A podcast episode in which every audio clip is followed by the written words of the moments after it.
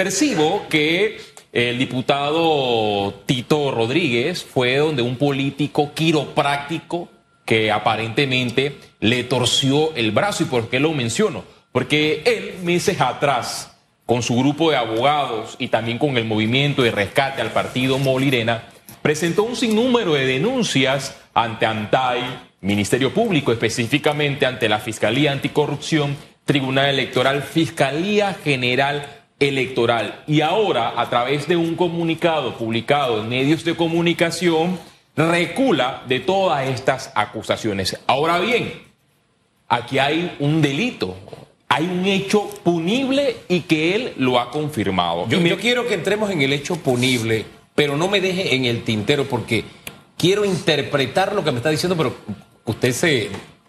Y si hay algo que lo distingue a usted es que usted dice las cosas directas. Primero dijo, si yo fuera Tito, estaría usando yeso.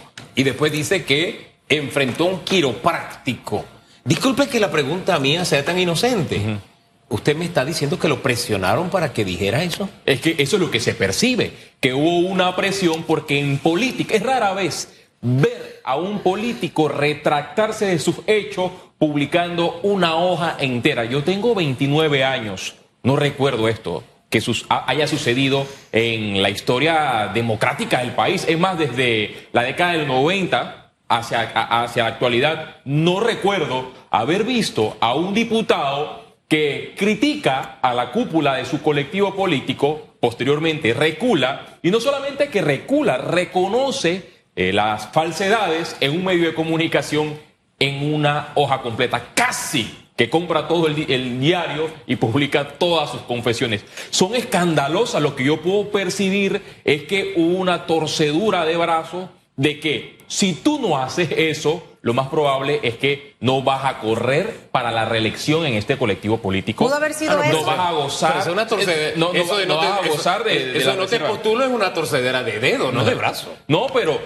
aquí hay algo, quizás esto sea el, la punta del iceberg, porque, o sea, para que un político llegue a esto, llega, llega a este nivel, no sé si Pancho Alemán tenga el dossier y el pedigrí El- del ay, diputado ¿Qué es Tito dossier y Rodríguez. pedigrí de Tito bueno, Rodríguez? eh, conozca algo que la sociedad entera eh, desconoce, entonces allí donde el diputado Tito Rodríguez debe salir abiertamente en una conferencia de prensa a explicarle a la sociedad, a explicarle a los medios de comunicación, así como invitó a todos los medios de comunicación a la conferencia en el Ministerio Público, en el Tribunal Electoral, en la Fiscalía General Electoral. Bueno, que ahora también abiertamente se someta a las preguntas de los periodistas para que en efecto él aclare a qué se debe, porque si él guarda silencio durante todo este periodo electoral, se va a especular mucho.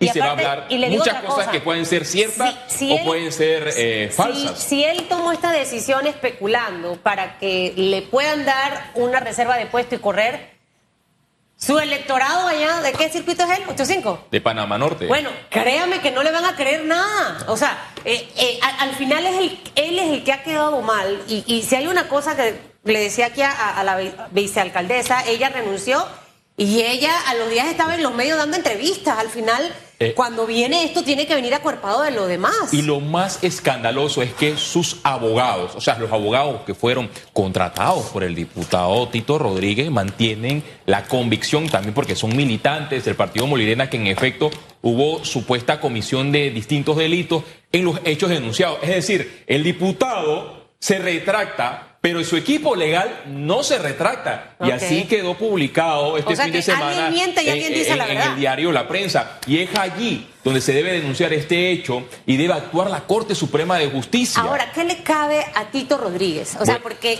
creo que pegar mentiras es un pecado, pero a nivel legal hay delito. Ahora ¿o sí vamos a la parte legal. es, un, es un hecho eh, punible, es un hecho con antijuricidad y que finalmente lleva a la culpabilidad. Y aquí más que solicitar una prueba idónea, la prueba idónea está de manera flagrante y que él, misma la, él mismo la ha aceptado en, en un comunicado. El Código Penal establece delitos contra la administración de justicia, específicamente el artículo 382, dice, quien denuncia ante la autoridad la comisión de un delito a sabiendas que no se ha cometido y simule pruebas que pueden originar una investigación que dicho sea de paso se originó y que es criminal, será sancionado con prisión de dos a tres años o su equivalente a días, multa o arrestos los fines de semana. Es más, esto eh, tiene consecuencias más altas en base al artículo 384. Quien denuncia o querella ante la autoridad a otra persona de la comisión de un delito a sabiendas que es inocente, será sancionado de prisión de 3 a 5 años. Si esta acción resulta la condena de la persona inocente, la sanción será de 5 a 8 años de prisión. Y recordemos que el diputado Tito Rodríguez también hasta denunció la, la supuesta sustracción de billetes de lotería en esta institución y el Ministerio Público a través de la Fiscalía inició la investigación, procesaron a estas personas y que actualmente eh, eh, tienen detención provisional en un centro penitenciario. Es decir, que aquí la Corte Suprema de Justicia tiene todos los elementos. Tiene la tipicidad, la antijuricidad y la culpabilidad para someter penalmente a este diputado que ha confesado ante la faz del país los delitos que cometió, porque son graves y el hecho de que sea diputado no lo blinda, no lo blinda de estos hechos que alguien con una, un cargo tan elevado confiese un delito y que aquí no pasa Ahora, absolutamente ¿ese comunicado nada. podría constituirse en prueba idónea? Claro, Re- a confesión de parte, relevo de prueba. Él lo está confesando, el comunicado tiene su firma. ¿Qué más se le puede eh, solicitar o puede solicitar la Corte Suprema de Justicia que siempre avala estos blindajes que son constituidos legalmente por parte de estas investigaciones hacia los diputados que piden la famosa prueba idónea? ¿Qué más prueba idónea con la confesión? En, penal, en derecho penal, los abogados siempre alegan que a confesión de parte, relevo de prueba. Aquí están todos los elementos en el tapete para que la Corte Suprema de Justicia inicie la investigación y logre una responsabilidad penal en contra del diputado. Pero tiene que haber una denuncia de por medio. Ellos no pueden Debe hacerlo. presentar, Ah, debe- alguien debe presentar una denuncia. Y no, es que, y no es que estamos dando ideas, ¿no? Sí, pero alguien lo hará, Porque definitivamente que sí. Si las cosas pasan, y vamos ahora sí al mundo de la especulación, que fue con lo que usted comenzó. Porque si vamos a ese universo paralelo, de pronto al torcer dijeron, bueno, confiesa y no ha pasado nada, aquí no ha pasado nada. Y pide perdón y aquí no ha pasado nada. Puede ser. No te asombres si esa denuncia pueda venir por parte del equipo legal del diputado Tito Rodríguez o por eh, miembros militantes ¿Ah, del partido Molirena, que tengo información que ellos están enojados porque eh, se tomó una decisión y que no se consultó.